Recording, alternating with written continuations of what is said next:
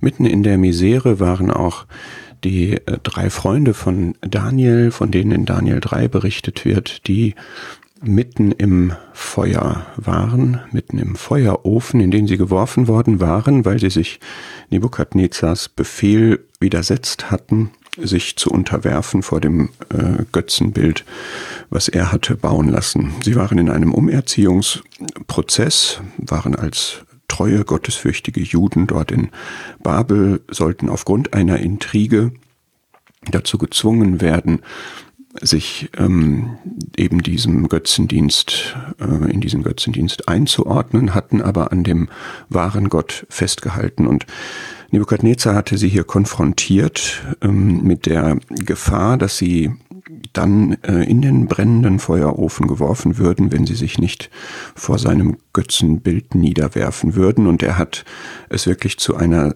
Sache mit Gott gemacht. Er hat nämlich gefragt, wer ist der Gott, der euch aus meiner Hand erretten wird? Das war eine Machtprobe.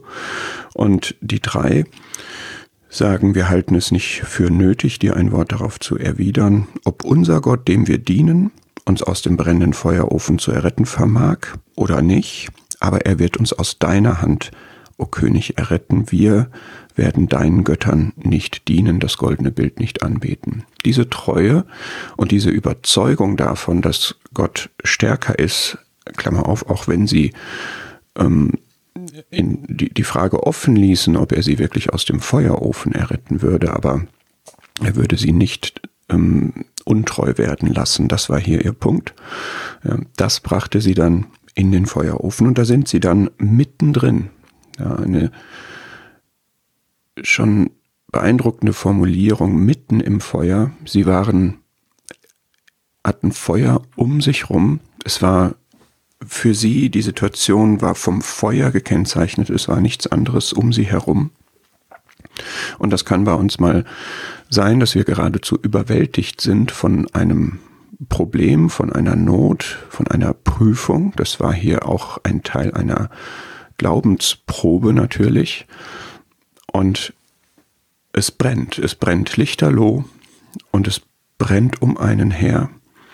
Es ist verbrannte Erde sozusagen um einen rum, aber es ist hier ein aktives und ein sehr, sehr heißes Feuer, was man normalerweise nicht überleben würde.